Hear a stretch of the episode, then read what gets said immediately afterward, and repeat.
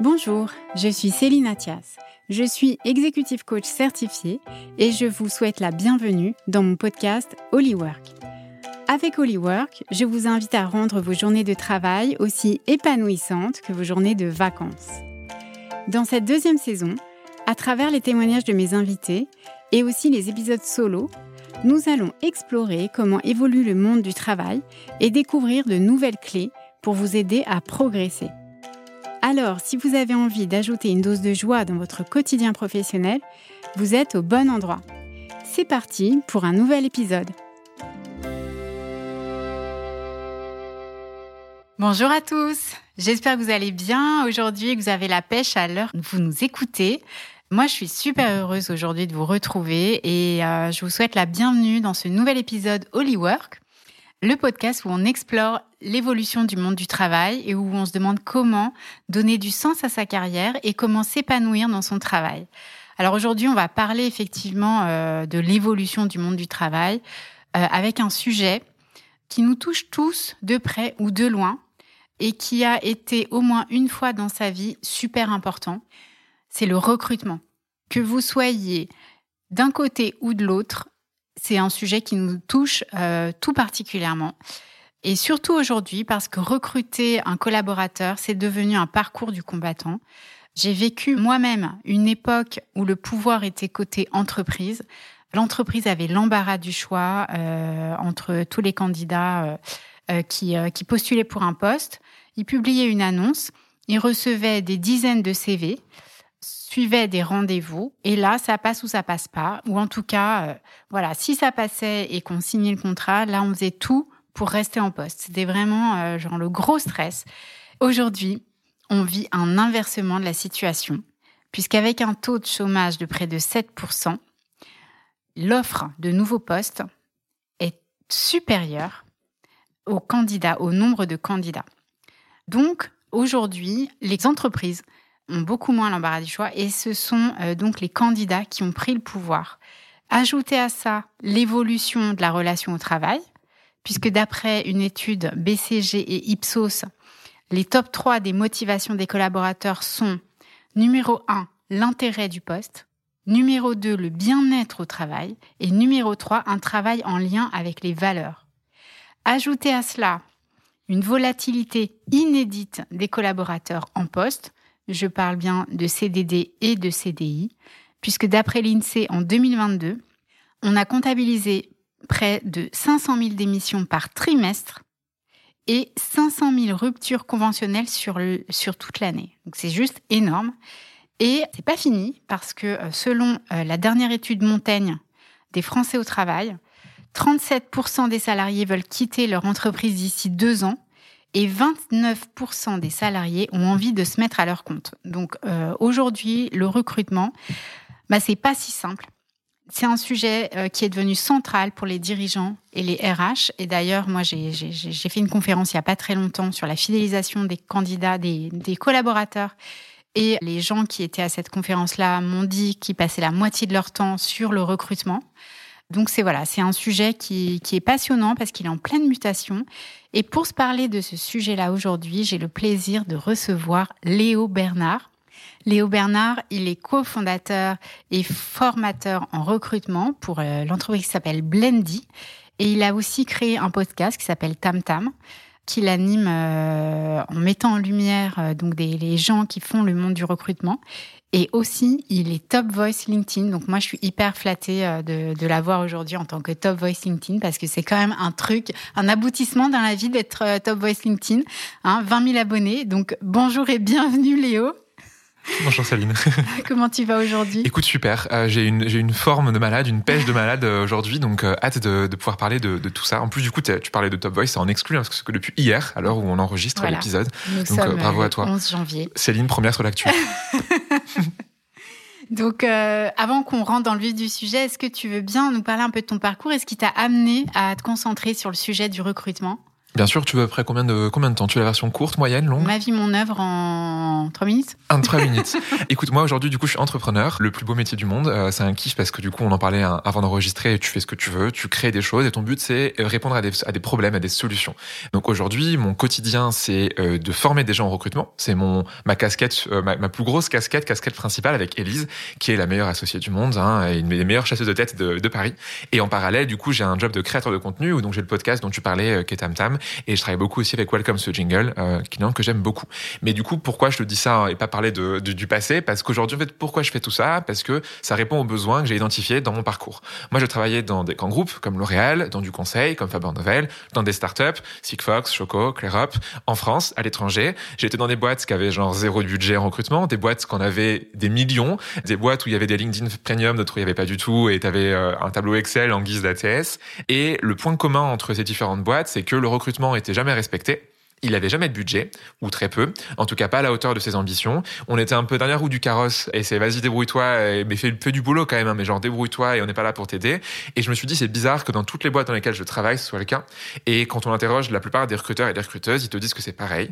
Donc au global en fait le recrutement aujourd'hui est sous-valorisé, sous-développé, sous-respecté, et aussi parce que personne n'est formé au recrutement. Ça fait que depuis quelques années seulement qu'il y a des formations au recrutement qui existent, et il y en a pas assez. Et donc on s'est dit avec Elise il y a deux ans qu'on allait créer une formation qui en fait répond à nos galères qu'on a eu en tant que CDI. Donc tu vois, en tant que salarié, on s'est dit, il y a un truc qui nous dérange, c'est on aimerait bien être formé pour avoir les armes, les outils et le, enfin, le budget et les outils pour arriver à recruter efficacement. Et ça, on l'avait pas. Et donc, bah, quand tu es entrepreneur, tu crées des choses qui n'existent pas. Et donc, on a créé une formation qui s'appelle du coup Blendy pour répondre à ce besoin. Euh, ça, du coup, c'est le, le, la version, la version courte. Alors, tu parlais des galères. C'était quoi les galères quand tu étais en entreprise par rapport au recrutement? Tu en as deux principales. La, la première, je dirais, c'est que c'est enfin, c'est très proche au métier de commercial, le métier de recruteur. Mhm. Donc du coup, ton but c'est de vendre. Sauf que quand tu es commercial, euh, bah du coup, tu vends à des clients. Et c'est tout, ça va dans un sens. Quand tu es recruteur, tu fais de la double vente. Donc du coup, de un, tu dois vendre ton entreprise à tes candidats, et de deux, tu dois vendre tes candidats à ton entreprise. Et du coup, ça fait que tu contrôles pas trop ce qui se passe. Et ça, c'est la première difficulté, première galère. Ça, c'est hmm. inhérent au métier. La deuxième, pour le coup, mais qui est un peu en train de changer, c'est que c'est un sport d'équipe, le recrutement. Hmm. Tu n'es pas le seul à décider. Un commercial, s'il veut surperformer, il peut le faire tout seul. Toi, du coup, si tu veux surperformer, il faut que tu hiring manager. Donc, la définition de hiring manager, c'est les gens en interne qui donnent les besoins. Une directrice commerciale, un directeur marketing qui va venir voir un recruteur en disant, j'ai besoin de tel profil. Et du coup, bah, si ces personnes-là, qui sont à l'initiative du besoin, elles jouent pas le jeu, et que du coup, même des fois, elles jouent contre ton camp, c'est compliqué d'y arriver. Et comme c'est un boulot, un sport d'équipe, mmh. c'est les deux choses majeures du recrutement. De un, tu fais de la double vente, et de deux, c'est un sport d'équipe, mais ton équipe n'est pas toujours là pour t'accompagner. Alors, Justement, aujourd'hui, euh, on parle de, de, de, vécu. Quelle est ton expérience de la situation? Tes clients, ils te racontent quoi? C'est quoi leurs problèmes quand ils viennent te voir? Il y en a plein. Et du coup, c'est là où on se dit qu'on est, qu'on est utile. Problème numéro un, souvent, c'est le sourcing. Donc, du coup, l'identification des candidats. Mhm. Euh, avant de recruter, il faut que du coup, tu t'assures en effet de trouver les gens. Et beaucoup de gens ne les trouvent pas. Notamment pour des boîtes qui ont des métiers en tension. Par exemple, quand tu recrutes des développeurs, des développeuses, bon courage. Deuxième chose, par exemple, tu vois, les métiers dans l'hôtellerie, restauration. Troisième, les commerciaux et notamment les commerciaux itinérants. On a des clients, tu vois, qui cherchent des commerciaux partout en France, mais genre le job, c'est tu passes la journée en voiture à aller voir des clients. Ça, bon courage pour attirer ces profils-là. et donc, numéro un des problèmes, c'est le sourcing. Numéro deux, c'est une fois que j'ai trouvé ces gens, comment est-ce que j'arrive à les convaincre de venir chez moi? Donc, un peu, c'est un mix entre la marque employeur, et un mix entre de l'évaluation, ton expérience candidat. Admettons, on est en entretien. Comment j'arrive à te démontrer que ma boîte est mieux pour toi que celle que tu as aujourd'hui? Bien sûr. Ça, c'est très compliqué. Donc, deuxième problème. Et le troisième, je dirais, c'est un problème global de qu'est-ce qui est plus rapide? Comment on peut gagner en efficience en recrutement? C'est un métier où, comme il n'y a pas de formation, il n'y a pas de bonne pratique. Il n'y a pas de bonne manière ou de mauvaise manière de faire. Ou en tout cas, enfin, il y en a, mais elles sont pas forcément identifiées. Et souvent, tu le découvres sur le tas, parce que du coup, le recrutement, souvent, t'es formé par euh, ton ou ta manager. Hmm. Et qui, elle-même ou lui-même, a été formé par son propre manager. Et du coup, tu as des mauvaises pratiques qui vont se transmettre comme ça de personne en personne. Et c'est à ça qu'on essaie de résoudre. Donc ça, c'est un troisième problème, c'est qu'est-ce qui est bien, qu'est-ce qui est pas bien, comment je sais que mon quotidien marche ou pas. D'accord, donc euh, le sourcing, la valorisation et l'efficience. C'est les, les trois soucis. Je devais résumer, c'est les... après il y en a plein d'autres, mais c'est les gros enjeux de, de nos boîtes. D'accord, super. Donc aujourd'hui, euh, ce qu'on se disait en fait, c'est que le recrutement, il est plus seulement la responsabilité des RH comme avant. Est-ce que tu peux nous raconter un peu comment ça se passe aujourd'hui, euh, le cycle de, de, de, le parcours en fait du recrutement aujourd'hui? Mm, mm.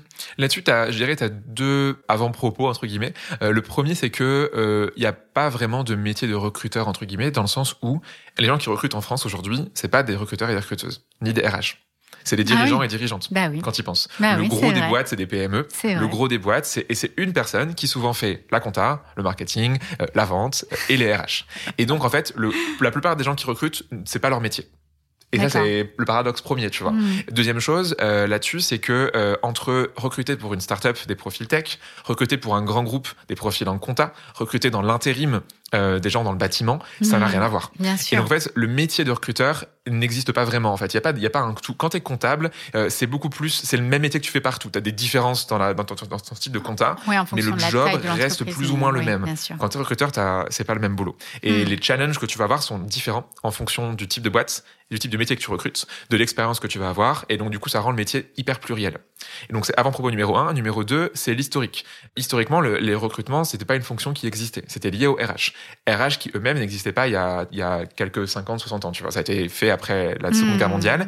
Et historiquement, les RH ont toujours été dernière roue du carrosse. C'est la fonction entreprise que personne n'aime, qui n'a pas de budget, tout le monde a peur des RH. Bah et le recrutement, c'est la sous-fonction des RH. parce que le RH, euh, euh, tu vas le voir au début et à la fin. Exactement. et souvent d'ailleurs, tu vois, alors, tes amis, quand tu leur, enfin, moi, quand, quand je disais je fais des études en RH, ah ouais, donc du coup tu fais, tu tries des CV et tu vires les gens. C'est ça. Alors, euh, oui, 5% de mon temps. Euh, le reste, c'est autre chose. Ah bon, mais tu fais quoi?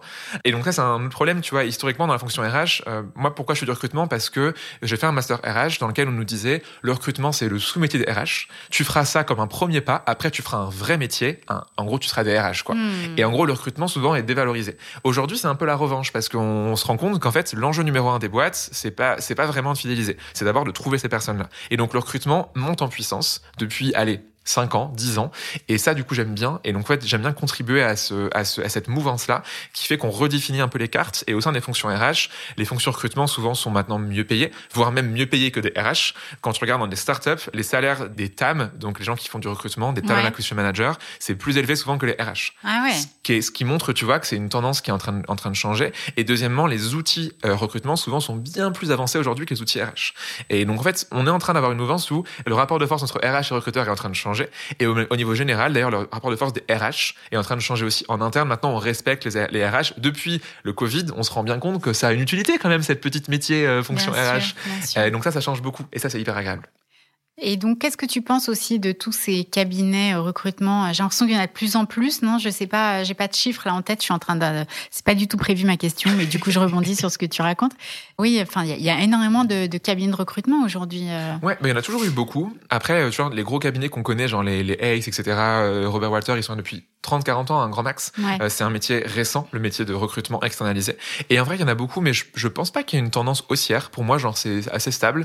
En revanche, ils prennent plus de place parce qu'ils se rendent bien compte que un business où tu envoies des CV sans regarder les CV à des boîtes en espérant qu'il y en ait un qui close et que du coup tu gagnes 15% ou 20% euh, de son salaire annuel, c'est pas un business qui marche aujourd'hui. D'ailleurs, mmh. les cabinets, pour moi, aujourd'hui, s'ils doivent, euh, enfin, pour, pour résister, il faut se former, il faut se mettre à la hauteur. Et je dis pas forcément de payer, juste en fait changer de méta d'esprit. Mmh. Se dire, OK, en tant que cabinet, le temps où j'envoie des CV à la masse, il est révolu. Maintenant, c'est vraiment un, rapport que je dois avoir avec des candidats. faut que j'ai une vraie relation avec eux et avec elles pour envoyer vraiment les bonnes personnes à la bonne boîte. Et ce métier, il évolue dans la bonne direction et du coup, c'est génial. Et je pense que les cabs qui fonctionnent en mode machine à CV, industrie à CV ne fonctionneront plus. Et ceux qui marcheront, c'est ceux justement qui auront un côté un peu agent de candidat. Tu vois, aujourd'hui, on parle de agent de candidat comme des agents de star hmm. qui justement euh, connaissent par cœur leur pool de candidats et présentent la bonne personne au bon moment à la bonne entreprise. Ça, pour moi, c'est l'évolution du recrutement. Ouais, j'aime bien ce que tu racontes parce que je suis assez d'accord avec ce que tu dis parce que je pense, je crois beaucoup à la loi de l'attraction. Et donc, quelque part, ben, la loi de l'attraction, c'est des, mhm. des, des, gens euh, qui se rencontrent euh, parce que euh, à un moment donné, ils sont sur la même longueur d'onde. Et donc, pour l'entreprise et le candidat, c'est exactement pareil. Mhm. Plus l'entreprise, elle est pertinente et sharp sur qui elle est, ses valeurs et qu'est-ce qu'elle recherche comme profil. Et plus le candidat, il est sharp sur qui il est, pourquoi il postule pour telle entreprise et pour tel poste, du coup, ça va matcher beaucoup plus facilement. Donc, c'est canon. Mhm. Et donc, ce qu'on se disait aussi euh, quand on a préparé cette émission, c'est que euh, moi j'ai vécu un temps où euh, ben, le recrutement, on prenait pas vraiment beaucoup de temps pour préparer un entretien. Quand j'avais des candidats à recevoir pour un poste qui était vacant dans mon équipe, ben, c'est vrai que bon, c'était toujours entre deux réunions, entre deux trucs à l'arrache, et puis on faisait connaissance, et puis ben si ça matchait, ça matchait. Enfin, tu vois, c'était beaucoup un truc, une question de feeling. Et beaucoup moins une question euh, enfin rationnelle de est-ce que c'est la bonne personne, est-ce qu'elle a vraiment l'esquisse, etc. Et donc euh, moi j'ai pris euh, j'ai pris conscience de ça parce que bon, vous le savez peut-être vous qui m'écoutez depuis un certain temps, mais j'ai un mari qui est entrepreneur et donc c'est vrai qu'on a beaucoup réfléchi sur sa manière et sa, sa méthode pour recruter son, mmh. son équipe. Voilà, on a on a déconstruit ça et et c'est pas si simple que ça il y a beaucoup plus de personnes maintenant qui doivent intervenir dans ce, dans ce recrutement parce que euh, c'est important qu'on s'entende bien aussi et qu'il y ait une bonne ambiance. Tout simplement parce qu'on parle beaucoup de désengagement euh, au travail aujourd'hui. Et en fait, le fait d'apprécier euh, les personnes avec qui on travaille au quotidien, ça contribue aussi à l'engagement dans l'entreprise et dans la vie de l'entreprise. Et donc, Ma question, c'était justement qu'est-ce que tu peux donner comme conseil aux personnes dont c'est pas le cœur de métier, tu vois, des, gens qui sont euh, mhm. commerciaux, enfin, qui n'ont pas du tout le métier RH ou recruteur, et pourtant qui doivent recevoir une personne pour un recrutement. Euh, mhm. Voilà. Qu'est-ce que tu, tu, pourrais donner comme conseil mhm. à ces gens-là?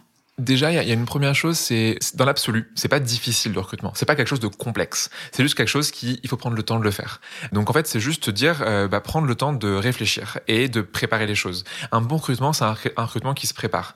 Donc là-dessus, tu vois, je te fais une sorte de déroulé chronologique. Tu prépares déjà ton besoin. Est-ce que tu as besoin de recruter? Ça se trouve, ton besoin, c'est d'avoir quelqu'un en freelance deux jours par semaine qui fait le même boulot pour du coup moins cher et potentiellement mieux. Je, hmm. je, grossis le trait, mais euh, en fait, est-ce que vraiment tu as besoin de cette personne-là ou est-ce que c'est pas un problème interne de fonctionnement? Une fois que tu as dit ça, c'est OK, j'ai identifié que j'ai un besoin de recrutement, euh, quel est vraiment ton besoin? Donc c'est quel job, c'est quelle mission de manière précise, euh, ça marche comment, ça marchait pourquoi est-ce que du coup c'était enfin par qui c'était fait avant? Pourquoi cette personne-là est importante, qu'est-ce qu'elle fera après en termes d'évolution professionnelle, euh, quelles sont les compétences précises et pas euh, un peu du n'importe quoi que tu as envie. Tu as des boîtes qui demandent des gens qui sont bilingues en anglais alors qu'en fait, il n'y a pas besoin de travailler en anglais, mais du coup, ils se disent, ah ouais, mais c'est quand même cool d'avoir quelqu'un qui parle anglais. Non, on s'en fiche. Donc vraiment, euh, trouver le besoin précis. De ça, identifier des compétences qui vraiment ont un impact. Et la compétence, à la fois tes hard skills, donc ce que la personne sait faire en termes de compétences métiers, et tes soft skills, euh, qui sont tout autant, voire même plus nécessaires aujourd'hui dans le monde du travail euh, que les hard skills, parce que du coup, avec les bons soft skills, tu peux apprendre les hard skills, alors que l'inverse, ça marche pas. Exactement. Donc, identifier ça. Ensuite, une fois que tu as fait as ça, tu fais, OK, mon besoin est identifié. Maintenant, étape 2, c'est comment je trouve ces personnes. Là-dessus, tu as deux approches. Soit tu fais du coup donc de la partie, la partie inbound. Donc, inbound, c'est un terme du marketing qui est appliqué au recrutement. Donc, c'est qu'est-ce que tu fais pour attirer les gens, la marque employeur, tes posts sur LinkedIn, une annonce de qualité, etc., etc. Et d'un côté, tu as la partie outbound, donc comment tu vas aller chercher du coup des candidats. Là-dessus, c'est euh, la chasse sur les réseaux sociaux, euh, le bouche à oreille. C'est comment tu vas toi aller à la pêche aux candidats. Hmm. Euh, donc là-dessus, du coup, c'est là où tu te dis un, j'ai identifié mon besoin. Deux, j'ai identifié comment je vais trouver ces personnes. Une fois que c'est fait, tu passes à l'étape numéro 3. C'est j'ai déjà en entretien. Comment je comment je, je, fais quoi en fait? Je pose quoi comme question? Et clairement, si tu commences par présentez-vous pendant 20 minutes, que tu demandes les qualités, les défauts, et est-ce que la personne compte avoir un troisième enfant parce qu'elle a déjà eu de grossesse non, ça part mal, même très mal, et c'est illégal. Euh, donc en fait, c'est se dire qu'est-ce que je pose comme question pour être pertinent? Pareil sur les hard skills et sur les soft skills. Et dans ton process, bah du coup, s'il y a je sais pas trois étapes, faut que chacune soit ait un intérêt. Euh, t'as des as des entreprises qui font trois entretiens avec trois personnes différentes pour poser les mêmes questions.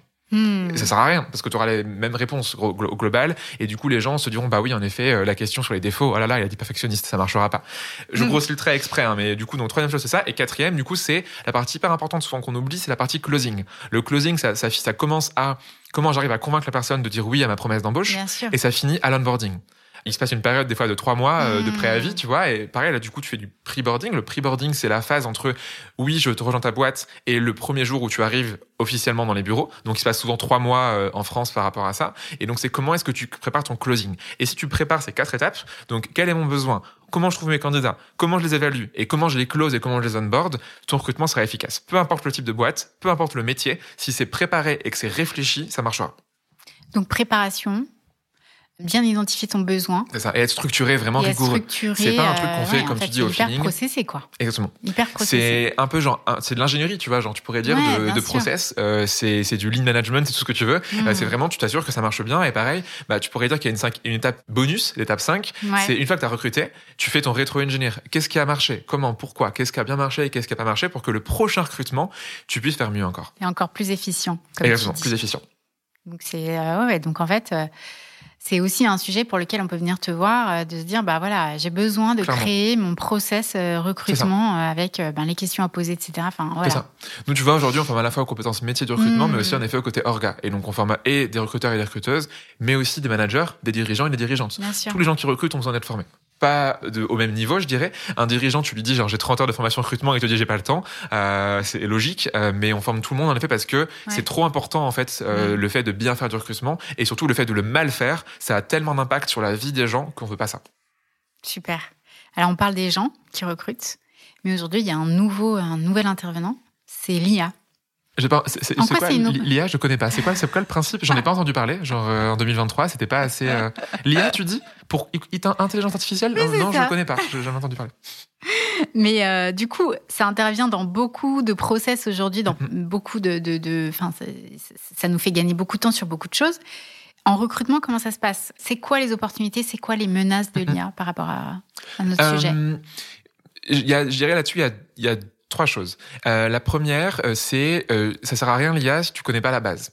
Par exemple, tu vois sur le sourcing, mmh. avant d'avoir un outil d'IA qui va te générer des requêtes booléennes, donc les booléennes c'est quand tu cherches des gens du coup sur LinkedIn par exemple ou sur Google, il faut maîtriser ça à la main. Il faut comprendre euh, ce que tu fais avant de l'automatiser. Et donc première chose, c'est l'IA c'est bien, mais si t'as pas la base théorique, la base pratique et que tu t'es pas amusé à mettre les mains dans le cambouis, en fait tu vas pouvoir faire de l'IA et faire la même mmh. chose, tu auras le même résultat. Mais si demain, admettons l'IA s'arrête, tu sauras plus faire. Et en même temps, tu comprendras pas ce que tu fais. Et c'est pas forcément intéressant. Euh, et potentiellement, tu fais des erreurs parce que du coup, l'IA fera à ta place. Et en fait, euh, là-dessus, l'IA, c'est juste une question de input-output. Donc, en gros, du coup, ce que tu donnes à la machine, c'est ton input. Je te donne une consigne et l'output, c'est ce qu'elle te donne en retour dans mm. l'IA générative. Et donc, si ton input, il est nul et que tu comprends pas de quoi tu parles, ton output sera pas à la hauteur. Par contre, si tu as les compétences, que tu as les connaissances, que tu as l'expérience et que du coup, ton input, il est parfait, ton output sera à la hauteur. L'importance de la requête. Exactement. Et de comprendre ce que tu fais avant de lui faire une requête. Deuxième chose, euh, ça va être un peu le, le côté, comment je dirais, l'IA peut pas tout faire aujourd'hui. Même si ça fait des efforts, des, des, enfin, des progrès de malade, genre depuis le lancement de ChatGPT jusqu'à aujourd'hui, c'est impressionnant ce que ça fait. Mais il y a encore pas mal de choses où ça marche pas très bien. Par exemple, tout ce qui est créatif. Donc typiquement, faire une annonce, faire un mmh. message d'approche. Mmh. Tu peux en faire de qualité, mais si tu veux vraiment faire un truc bien, ça sera sans IA. Par contre, tout ce qui est redondant et, j'ai envie de dire, sans valeur ajoutée. Genre email automatique. Euh... Genre email de relance, par exemple. De relance. Où tu vois, euh, bah, générer, euh, en fait, tu peux générer tout un process de A à Z. Donc, tu peux lui dire, je cherche à recruter un comptable, euh, mhm. quelles sont les compétences qu'il faut qu'il faut avoir? Il y en a combien en France? Combien il gagne Du coup, tu peux faire une sorte de d'étude de, de, un peu de marché. Mhm. Tu peux lui demander de te trouver les compétences. Tu peux lui demander de, de te générer des questions pour évaluer les compétences. Et d'aller plus loin, tu vas générer les bonnes réponses et les mauvaises réponses. Et du coup, tu auras un barème genre de 1 à 5. Et ça, du coup, en fait, ça te génère une sorte de trame. Et quand tu as un entretien à une personne, ton IA générative, elle peut te faire tout ça. Aujourd'hui, ça, c'est le truc le plus simple et qui marche, en fait, à tous les coups parce que du coup, c'est pas quelque chose de compliqué pour l'IA à faire. Il se base sur Internet et il te donne des retours qui sont, bah voilà, pour un comptable, tu poses ça, ça, ça et ça. Une bonne réponse, c'est celle-là. Une mauvaise, c'est celle-là. Et du coup, ça s'appelle la scorecard, cette, cette méthodologie-là, pour être hyper objectif en entretien. Et ça, l'IA peut le faire. Et la troisième chose, pour le coup, je dirais, sur l'IA, c'est que ça évolue tous les jours. Et donc, euh, c'est à la fois le, je dirais, le pour et le contre, c'est que tu as un peu l'impression où tu te sens débordé, enfin tu te sens dépassé. Tu vois, tu vois la même post LinkedIn que moi, c'est j'ai essayé 40 outils cette semaine en IA, voilà mes 10 préférés. et du coup, tu te, soit tu te dis genre va-t'en, c'est toi, tu m'énerves. Toi, tu te dis genre, flemme, j'ai pas, j'ai pas que ça à faire que d'essayer 12 euh, 000 outils. Et donc, en fait, euh, juste en prenant un ou deux que tu veux, que tu maîtrises, genre, tu vois, ChatGPT suffit à la plupart des cas aujourd'hui. Le reste, il y a plein de choses qui existent, certes. Ou euh, j'aime beaucoup, moi, qui est un outil d'IA pour enregistrer tes entretiens. Donc, en gros, tu vas faire un entretien, il va te ah, prendre, euh, il va te, t'écrire ce qu'a dit la personne, ce que t'as dit toi, il te fait un résumé, il te dit minute par minute les questions que t'as posées et les réponses que tu as, le ton. Donc, c'est N2OTA. C'est très chouette comme outil, tu vois. Et j'aurais bien aimé, dans ma vie de recruteur en CDI, avoir ça, en fait, au quotidien pour enregistrer mes entretiens et ne pas avoir à prendre des notes. Donc, euh, tu prends Nuta et ChatGPT, ça te suffit à 99% des, des, usages de l'IA, tu vois. Pas besoin d'aller faire, euh, tu trouver le meilleur outil possible. Super, super passionnant ça. Moi, c'est cool comme outil. Tant le ça marche aussi quand, pour un, une démarche commerciale, tu vois, quand tu as un rendez-vous client, ça prend en note. Par contre, faut demander à la personne si elle est OK bah, pour être enregistrée par l'IA. Voilà, exactement. Donc oui, l'IA, c'est comme euh, dans tous les autres domaines. Hein, c'est c'est euh, on, est nous un humain et personne peut euh, remplacer euh, nos connaissances et c'est un peu un assistant personnel. Exactement. Le stagiaire gratuit est plus efficace. Oh, oh l'angoisse de la phrase, tu sais. non, stagiaire gratuit, ça n'existe pas. Non. Ça ne doit pas exister d'ailleurs. ça, ça, a existé, hein. j'ai fait des stages gratuits. Hein. Fut un temps. Alors, question suivante, et c'est la, c'est la dernière de, de notre interview, c'est euh, on parle beaucoup de marque employeur, euh, tu en parlais tout à l'heure. Quels sont euh, pour toi les conseils en termes de communication entreprise par rapport à tout ça? Parce que personnellement, je communique beaucoup euh, sur, tu vois, Mhm. ma marque quelque part. Ouais. Je sais que ça prend énormément de temps. J'imagine que pour les, les, les entreprises, c'est c'est Mhm. c'est pareil, voire pire. C'est un vrai boulot.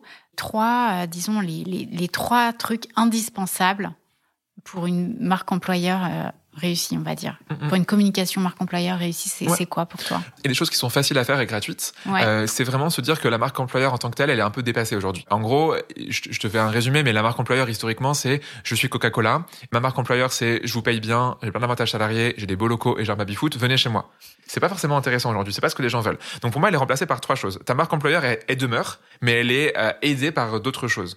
Elle demeure et comment tu fais une marque employeur efficace? C'est le premier point. Du coup, c'est euh, tu définis vraiment ta marque employeur et pas un truc que tu décides en codir. Tu vois, c'est qu'est-ce que mes salariés pensent, qu'est-ce qu'ils aiment chez moi, qu'est-ce qu'ils aiment pas dans ma boîte? Et par rapport à ça, du coup, tu, tu crées une marque employeur qui Mmh. correspond à la réalité et pas un truc que tu déclares. Genre, tu vois, les boîtes qui te disent en termes de valeurs, qui sont dans la collaboration, dans l'esprit d'équipe euh, et dans l'innovation, ça veut rien dire. Tout le monde peut se déclarer innovant. Euh, mais concrètement, montre-moi comment tu es. Donc, je un, c'est définir ça. Et deux, du coup, c'est montrer des vrais exemples. Aujourd'hui, les candidats, ils veulent de la transparence et ils veulent se projeter. Et du coup, les projeter en disant qu'on est collaboratif, non. Les projeter en leur disant, par contre, regardez, ça, c'est les locaux. On vous a fait une vidéo d'une heure où chaque salarié explique euh, comment, euh, du coup, ils travaillent ensemble et pourquoi est-ce que c'est un vrai truc et pas un truc qu'on écrit sur les murs. Donc, en gros, ils veulent de la transparence et ils veulent de l'authenticité.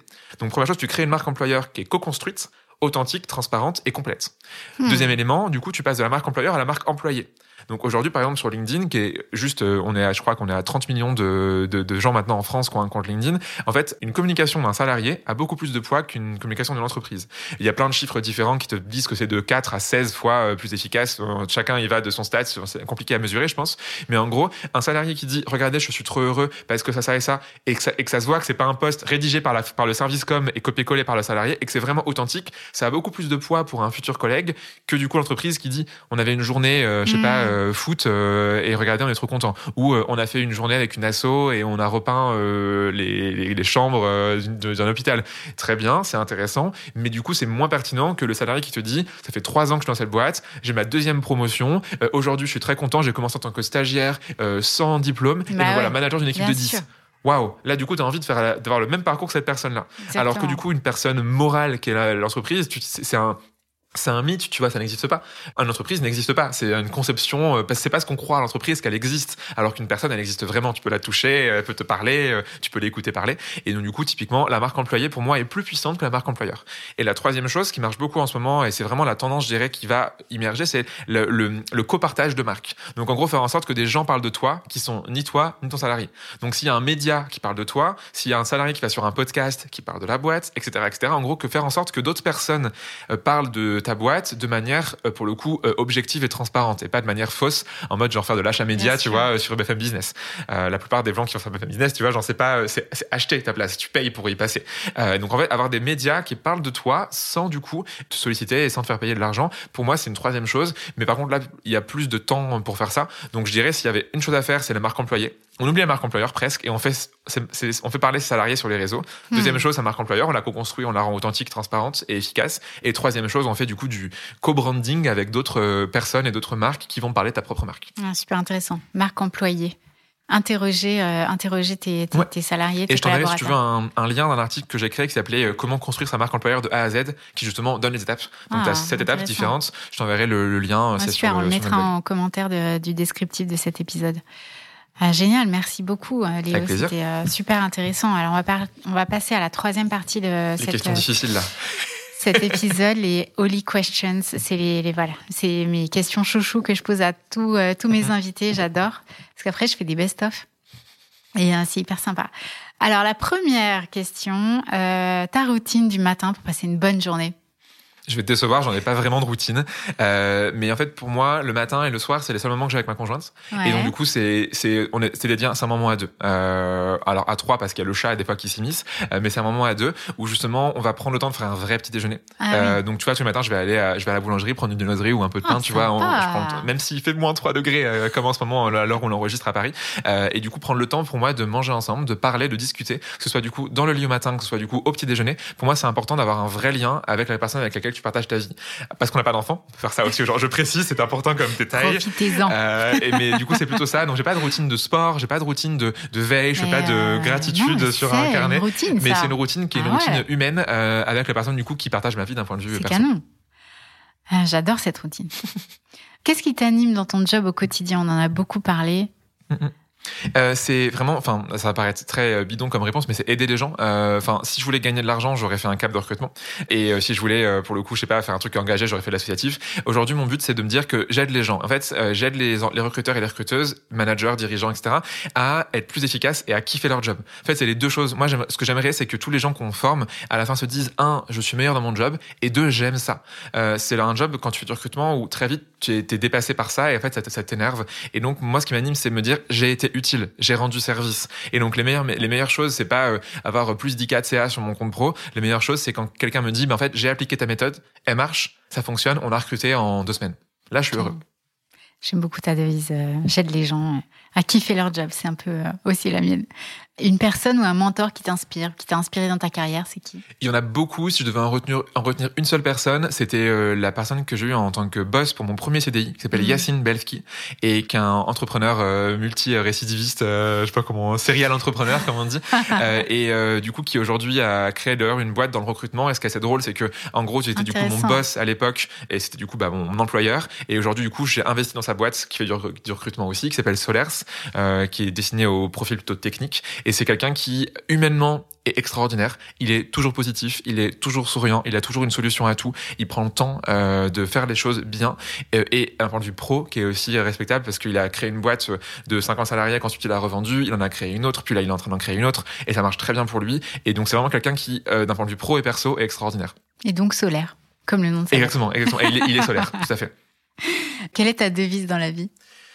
J'en ai, si je devais en tirer pareil qu'une seule, c'est euh, le fait de tenter des trucs, euh, d'essayer des choses. Je, je dirais que c'est plutôt genre essaye, au pire euh, ça marche pas, on s'en fout quoi. Quand t'es entrepreneur, de toute façon c'est ta devise euh, parce que tu passes ton temps à essayer des choses. Et je dirais je le fais beaucoup en CDI, mais du coup souvent c'est mal vu en CDI. C'est mieux vu de faire ce qu'on te demande de faire. Et donc maintenant que je suis à mon compte, c'est un truc qui me correspond parfaitement parce que je passe mon temps à essayer des choses. Ça marche pas, on arrête et on en rigole. Et ça marche, bah on continue et on amplifie. Canon. Essaye. On verra bien. Essaye, essaye, on verra bien. C'est quoi dans, je sais plus dans, le- dans quel film, genre euh, sur un malentendu ça marchera. C'est quoi Jean-Claude Duss, c'est ça, je crois. Jean-Claude Duss, euh, ouais, les du coup, c'est un- bronzés. C'est un peu ça, tu vois. Vas-y, fonce. Un livre que tu nous conseilles de lire Il y en a, il y en a plus, il y en a plusieurs. Tu veux un livre plutôt pro, plutôt perso? Je pense, j'en ai cité qu'un seul? Non, plusieurs, vas-y, vas-y. Ok, il y en a un que j'aime beaucoup récemment qui s'appelle euh, Notre cerveau pense-t-il masculin, euh, que je trouvais hyper intéressant. Ah ouais. Euh, qui en gros, c'est du coup ils sont trois chercheurs et chercheuses en linguistique et qui expliquent en fait le pouvoir des mots sur la sur sur les, les- la réalité.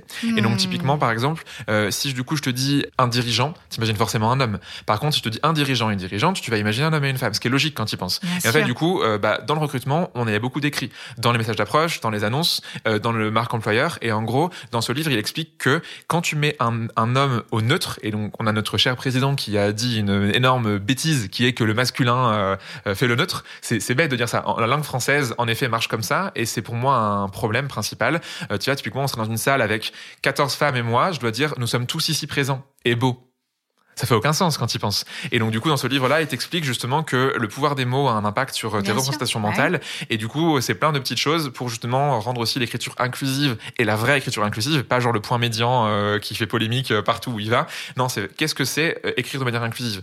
Comment est-ce qu'on s'assure que du coup notre mot, nos mots ont l'impact qu'ils vont avoir? Tu vois, il y a une étude qu'il a faite dans ce livre qui te montre que euh, ils ont demandé à des étudiants et étudiantes, donc c'était une promo de 100 personnes, d'imaginer l'histoire d'un entrepreneur. Ils ont dit ça comme ça, histoire d'entrepreneur. Forcément, tu as eu 80, 90% d'hommes et 10% de femmes. Ensuite, ils ont demandé, racontez-nous l'histoire d'entrepreneur et d'entrepreneuse, 50-50. Quand tu remets en fait les mots Ah au cœur du débat, en fait, du coup, tu as une égalité. Vrai. Donc, notre cerveau pense-t-il au masculin De mémoire, l'auteur principal, c'est Pascal Guijax, et j'ai oublié par contre le nom de ses co-autrices. D'accord, hyper intéressant. De toute façon, oui. Les mots. euh, D'ailleurs, euh, je sais pas toi, mais moi, euh, quand je parle en anglais, je me parle. J'ai pas du tout le même Bien mindset.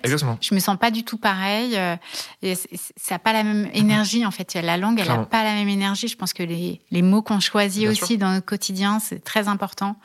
Parce que ça, ça, ça va conditionner comment on va penser Exactement. et quelle émotion on va ressentir. Donc effectivement, c'est très profond comme sujet.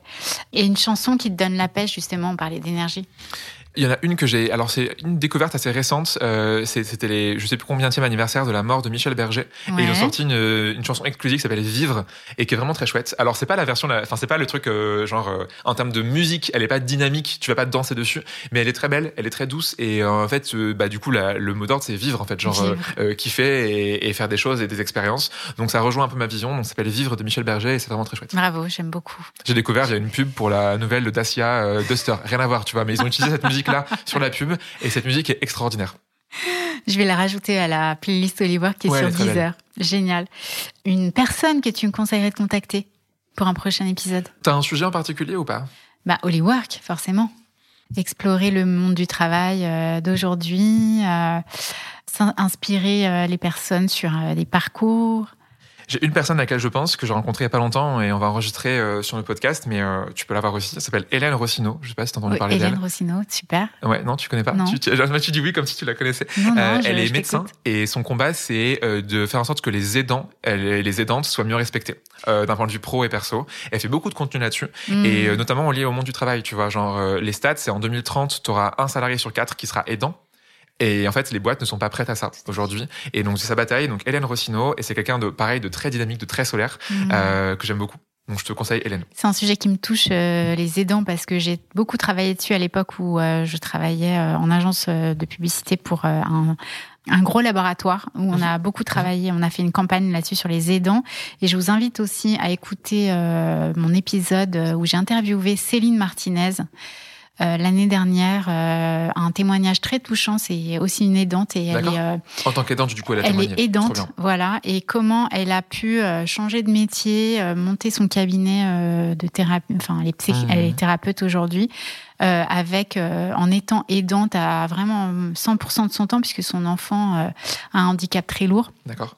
Pourtant, c'est une personne très solaire. euh, Et voilà, c'était une grosse leçon de vie euh, cet épisode-là. C'est une personne extraordinaire. Donc, euh, ouais, ça, ça, ça va dans ce sens-là, effectivement. Être aidant et euh, continuer à évoluer dans sa carrière, c'est un sûr. vrai sujet aujourd'hui. Et c'est tout, c'est toute sa bataille, justement, à, à Hélène, tout ça, de, de faire en sorte que ça soit plus connu au niveau global. Elle a déjà écrit cinq livres sur le sujet en Ah ouais, l'espace de cinq ans. C'est, c'est autrice. Hmm. Hyper intéressant. Bah, je vais vous appeler très bientôt. et puis dernière euh, dernière question, ben la carte. Ah oui. Alors voilà, donc on a un petit euh, on a un petit jeu avec des, des, des- C'est un tour de magie, non? C'est non non c'est pas un tour de magie, c'est toi euh, J'en prends une au hasard. énergie et tu vas tu, tu vas sortir une carte et j'aime bien euh, j'aime bien faire le lien entre ce que tu vas sortir et ce qu'on s'est dit. Je te la montre ou pas Ouais, bien sûr. C'est sûr. hein? Bien sûr. Il y a écrit, du coup, je suis patient, euh, car je sais euh, que ce qu'il y a de mieux pour moi est en train d'arriver dans ma vie. Ah waouh, c'est beau. Il faut que tu dises ce que ça m'évoque, du coup, je Ouais, suppose que c'est ça. En vrai, euh, je pense que c'est euh, si je- le lien direct que j'ai, c'est, euh, enfin, moi, je pense que j'ai toujours eu un profil entrepreneurial en termes de personnalité, Ouais. et j'ai passé euh, sept ans de ma vie à être un salarié avant, et en fait, en me disant toujours qu'un jour ça arriverait, et il a fallu que je rencontre du coup Elise, comme l'associé aujourd'hui, pour faire le, un peu le déclic en me disant, Mmh. viens, on crée un truc ensemble. Donc du coup, la patience m'a m'a donné ma, ma, ma partenaire professionnelle aujourd'hui, en qui je pense euh, je kifferais pas autant l'entrepreneuriat. C'est canon parce qu'en plus, euh, vous voyez pas la carte, chers amis, mais euh, il y a deux personnes qui sont qui sont dessinées, qui se rencontrent en fait, qui se touchent. Euh, elles, elles ont une, il y a une fleur en fait. Elles, elles, elles tiennent chacune euh, ensemble Mhm. une fleur. Très jolie carte. Et euh, c'est une très jolie carte. C'est toi Bon, qui as fait le euh, design des cartes, non? Non, c'est euh, une, euh, je, je, je vous donnerai le, le, le, le Trop bien. lien, mais euh, c'est une, une coach américaine que j'aime beaucoup. Je- là, son nom me vient pas là comme ça là. C'est- pas grave. trop le stress là, trouver son nom tout de suite. Mais Gabi, Gabi ben, Bernstein, voilà. Gabi Bernstein, voilà. Trop. J'ai retrouvé son nom et voilà. Et j'ai- j'aime bien tirer de temps en temps sa- une de ces cartes parce que c'est super positif et super Mhm. spirituel. Donc voilà, je suis patient car je sais que ce qu'il y a de mieux pour moi est en train d'arriver dans ma vie et c'est ce que je vous souhaite à tous les amis en 2024. Mhm. Vraiment. Petit mot de la fin, Léo. Euh, mot de la fin, euh, si, euh, déjà bravo d'être resté jusqu'au bout. Euh, tu, Ah, tu le c'est sais toi aussi, hein, les, fascinant. les, les taux de- d'écoute de, podcast, c'est pas 100% en fin d'épisode. Ouais, mais donc j'espère que ça vous a plu. Si vous devez recruter aujourd'hui, vous inquiétez pas, vous y arriverez quand même. Et si vous avez envie de, de, de faire plus, de faire différemment, sur mon LinkedIn, je, raconte plein de choses gratos tous les jours, quasiment de la semaine, sauf le vendredi. Le vendredi, c'est pas LinkedIn, c'est la pause, la pause de cerveau. Mais donc quatre jours par semaine, plein de d'articles, de, de podcasts et autres, donc pour vous aider à vous améliorer. C'est avez besoin d'aide en recrutement. Et deuxième chose, pour le coup, qui est plus lié à tout le monde dans la vie en général, euh, c'est de prendre plaisir sur ce que vous faites. On a euh, bah, qu'une seule vie, ça fait très très influenceur Instagram, tu sais genre you have only one life, you know, you have to make the best of it. Euh, mais genre vraiment euh, prendre plaisir à ce qu'on fait et qu'on soit en CDI, qu'on soit en CDD, qu'on soit en intérim, qu'on soit à son compte, peu importe ce qu'on fait, c'est ok de faire autre chose, c'est ok de changer. Oui, c'est risqué, oui, ça fait peur, mais euh, en fait, ça serait dommage de passer une vie en n'étant pas aligné avec ce qu'on a envie de faire. Ben voilà, et j'ai envie de rajouter make it workday a holiday. Ça vient de là, Holywork. Ben voilà, magnifique. Make each workday a holiday kiffé votre boulot, les amis. Merci, euh, chers auditeurs, d'avoir euh, euh, écouté cet épisode. J'espère qu'il vous a inspiré, que vous avez appris des choses. vraiment, allez voir sur le compte de Léo, c'est canon ce qu'il fait. Et puis, toutes les formations qu'il propose, elles sont canon aussi. J'espère que vous avez eu envie de progresser dans votre, dans votre manière de, de, de recruter et même d'être recruté, parce que franchement, aussi, vous avez le choix. Je vous donne rendez-vous dans deux semaines pour un prochain épisode. Et en attendant, vous savez, vous pouvez me retrouver sur les réseaux, Insta, mais surtout LinkedIn et sur mon nouveau site Holywork. Je vous embrasse et à très bientôt, les amis. Bye. Merci d'avoir écouté cet épisode. J'espère qu'il vous a plu. Holywork, c'est aussi un cabinet de coaching pour les entreprises et les particuliers qui propose des programmes de coaching, des formations en management et aussi des bilans de compétences. Je vous donne rendez-vous sur le site holywork.fr pour découvrir nos accompagnements en détail. Et ne manquez aucune info Holywork en vous inscrivant à la newsletter et en ajoutant ce podcast à vos favoris. Et n'oubliez pas, make each workday a holiday. À très bientôt!